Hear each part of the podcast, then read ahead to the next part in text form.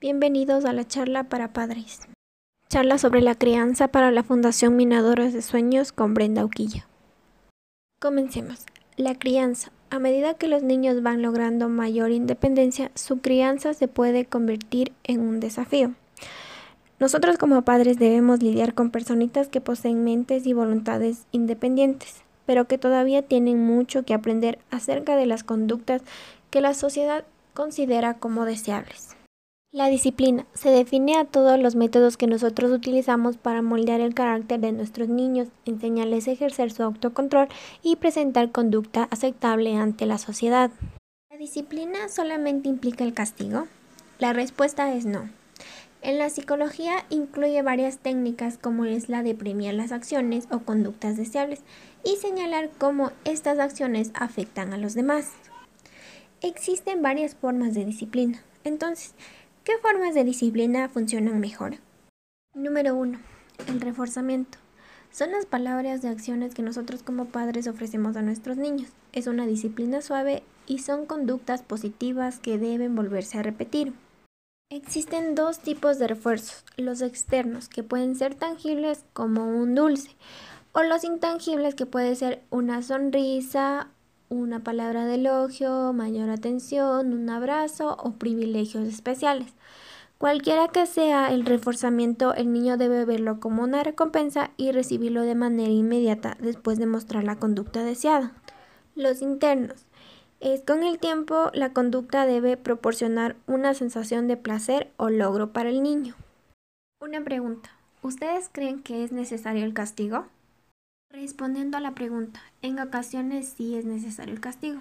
Pero ¿cuál castigo debemos ejecutar?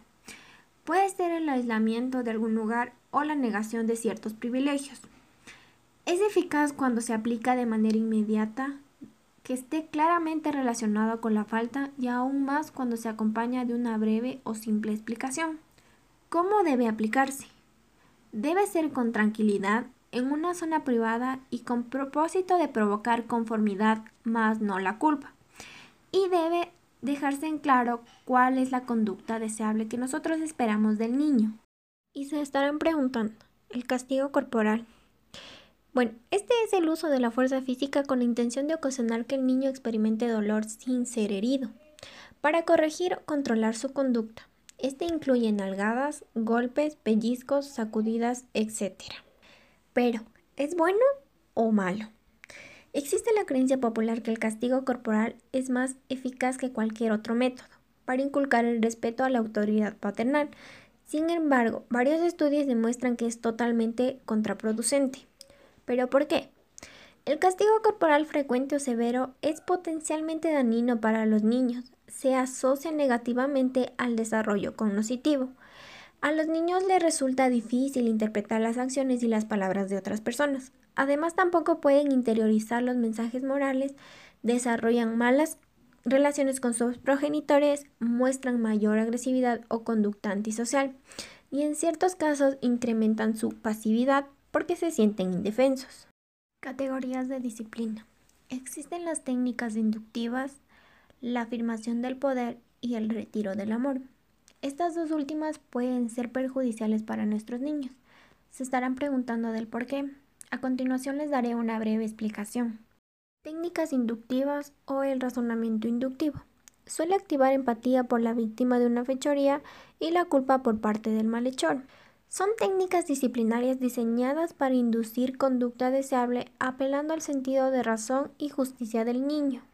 Estas incluyen fijación de límites, demostración de las consecuencias lógicas de una acción, explicaciones, análisis, negociaciones y obtener del niño ideas acerca de lo que es justo.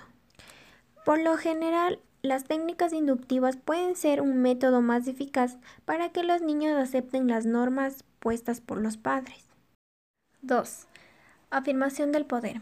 Esta estrategia disciplinaria está diseñada para detener o desalentar la conducta indeseable, haciendo respetar el control paterno.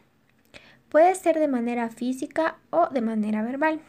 Esta incluye exigencias, amenazas, retiro de privilegios u otros tipos de castigos físicos o verbales. 3. El retiro del amor. Esta estrategia disciplinaria implica en ignorar, aislar y mostrar desagrado por el niño. Por eso, en la mayoría de los casos, la afirmación del poder y el retiro del amor no son tan eficaces como el razonamiento inductivo, y ambas pueden ser dañinas para los niños. La efectividad de la disciplina depende de qué también entiende y acepta el niño el mensaje. Para que esto suceda, el niño tiene que reconocer el mensaje como apropiado, por lo que es necesario que nosotros como padres seamos justos, precisos, tengamos las expectativas claras, que la disciplina sea proporcional a la falta, adecuado al temperamento, al nivel cognitivo y emocional del niño. Por lo cual, un niño puede sentirse más motivado a aceptar el mensaje si los padres somos cálidos, sensibles, lo hacemos sentir empatía por alguien a quien haya causado algún daño. Algunos investigadores ven más allá de las prácticas parentales específicas, en búsqueda de estilos o patrones generales de crianza, a lo que nace los estilos de crianza.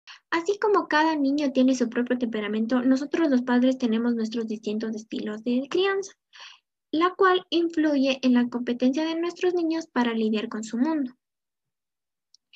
Diana Baurín eh, fue la pionera de la investigación sobre los estilos de crianza en 1967. Ella estudió a 103 niños de edad preescolar de 95 familias. Se basó en entrevistas, pruebas y estudios en cada hogar para así lograr medir el desempeño de los niños. De este estudio identificó tres estilos de crianza y describió los patrones de conducta. El primer estilo de crianza es el autoritario. Este hace hincapié en el control y la obediencia incondicional. Las características son, los padres tienen un conjunto de normas de conducta. Si los niños rompen las reglas, los castigan de manera arbitraria y enérgica. Los padres suelen ser distantes y menos cálidos que otros padres. Los hijos suelen estar descontentos, son más retraídos y desconfiados. El segundo estilo de crianza es el permisivo. Este otorga la prioridad a la autoexpresión y a la autorregulación. Las características son, los padres exigen poco, consultan a sus hijos la inconveniencia de tomar ciertas decisiones. Rara vez son castigados y los padres son cálidos, no son controladores ni nada exigentes. Los niños en edad preescolar tienden a ser inmaduros, muestran menos autocontrol y menos exploración. El tercer estilo de crianza es el autoritativo.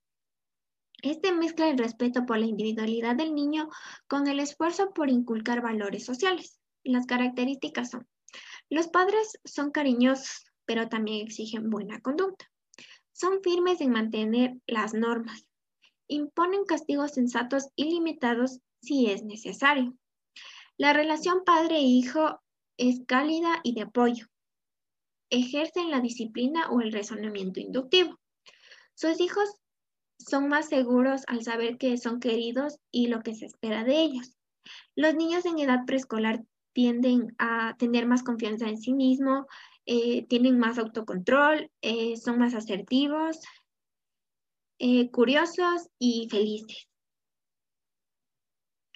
Eleanor McClovey y John Martin en 1983 agregaron un cuarto estilo de crianza, al cual se le conoce como el negligente o no involucrado.